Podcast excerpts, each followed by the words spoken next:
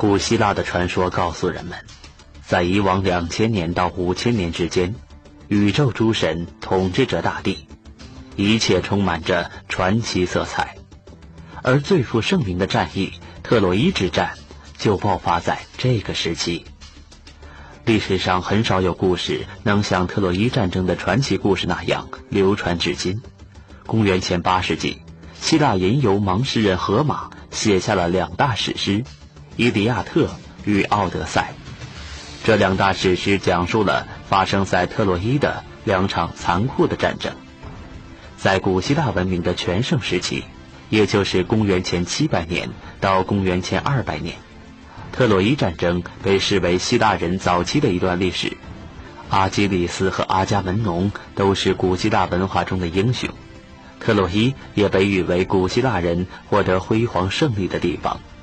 那么，这座不朽的城市特洛伊到底存在与否，成为考古史上的千古之谜。本期档案揭秘将为您讲述的是希腊特洛伊古城失落之谜。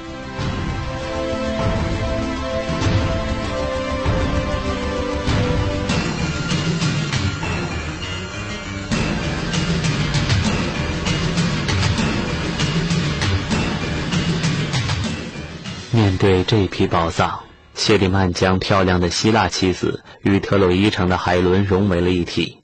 他用黄金饰物将妻子装扮了一番。在索菲亚的一些名画中，确实可以看到海伦佩戴着这些精美的饰品。他把索菲亚想象成了海伦。就这样，从他的家庭生活到身边所发生的事情，谢里曼都感到自己像活在神话故事里一般。谢里曼再也抑制不住兴奋喜悦之情，终于向全世界宣布了他的这个发现。谢里曼写信给当时最有声望的考古学家们说：“他已经发现了特洛伊城，那些宝藏就是证据。”学术界对谢里曼的这一发现持怀疑态度，而土耳其人的反应则是非常气愤，他们斥责谢里曼掠夺了土耳其的财富。并禁止他再次踏入土耳其的国土，而希腊人却暗地高兴，他们以为这批宝藏将会永远的待在这个国家里。谢里曼也如愿以偿了，他成了名人，他相信自己也证实了特洛伊城的存在，而现在几乎人人都渴望得到他的黄金。不管学者们是如何看待谢里曼的工作方式。一旦他们见到谢里曼发掘出来的这批人类早期的金制品宝藏，便不得不承认这一发掘确实具有惊人的价值。这一发现使这片土地上的人类历史变得更加久远而难以置信。至此，普利阿摩斯宝藏的命运又成为现代考古学的最大秘密之一。考古学家们甚至开始怀疑谢里曼所描述的。寻宝经过是否属实？据现代考古学家推断，普利阿摩斯主葬发掘的地层形成于公元前两千五百年至两千二百年，这比荷马史诗传奇中的特洛伊城战争年代要早一千年。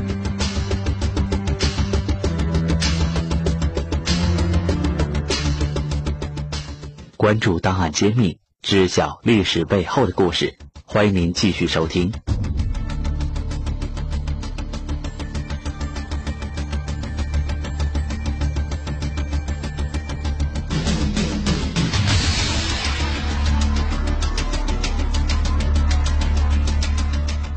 古希腊的传说告诉人们，在以往两千年到五千年之间，宇宙诸神统治着大地，一切充满着传奇色彩。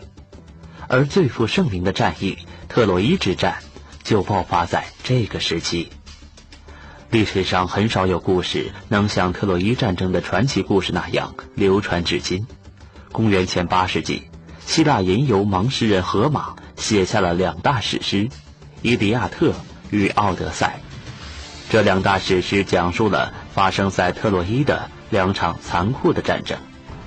在古希腊文明的全盛时期，也就是公元前700年到公元前200年，特洛伊战争被视为希腊人早期的一段历史。阿基里斯和阿伽门农都是古希腊文化中的英雄，特洛伊也被誉为古希腊人获得辉煌胜利的地方。那么，这座不朽的城市特洛伊到底存在与否，成为考古史上的千古之谜。本期档案揭秘将为您讲述的是希腊特洛伊古城失落之谜。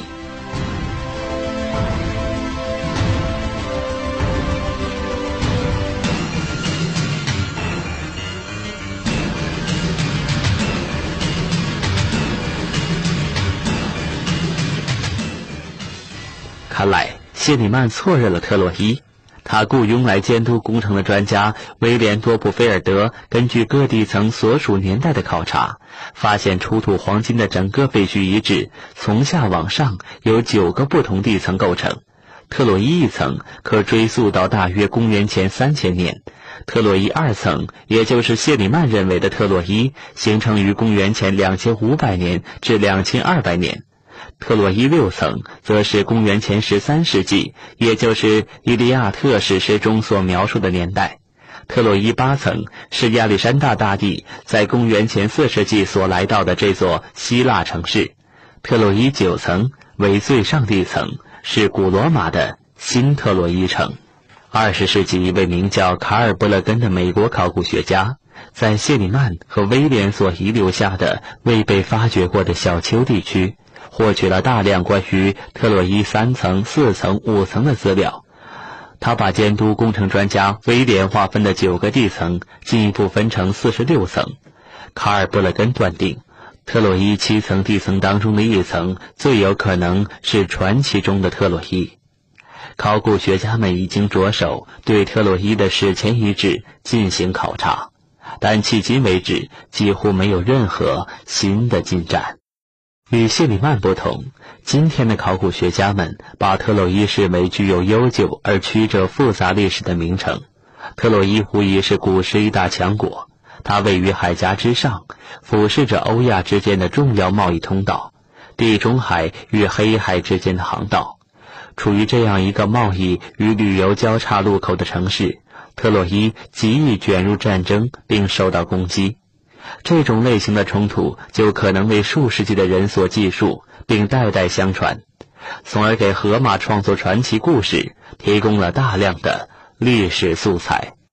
今天的土耳其西北部的西沙里克已经完全不是1870年谢里曼开始发掘的那个泥土覆盖的小山丘了，它就像一个采石场，被打成许多的孔洞和壕沟，还有崩破的石墙。遗留下一滩面目全非的古城遗址，西沙里克目前是土耳其的主要文化景观之一，每年都吸引着三十万观光者来到这里。人类的历史绝不会因为年代久远而失去生命，它的鲜活只要拂去档案上厚厚的尘土，依旧能让世界震惊。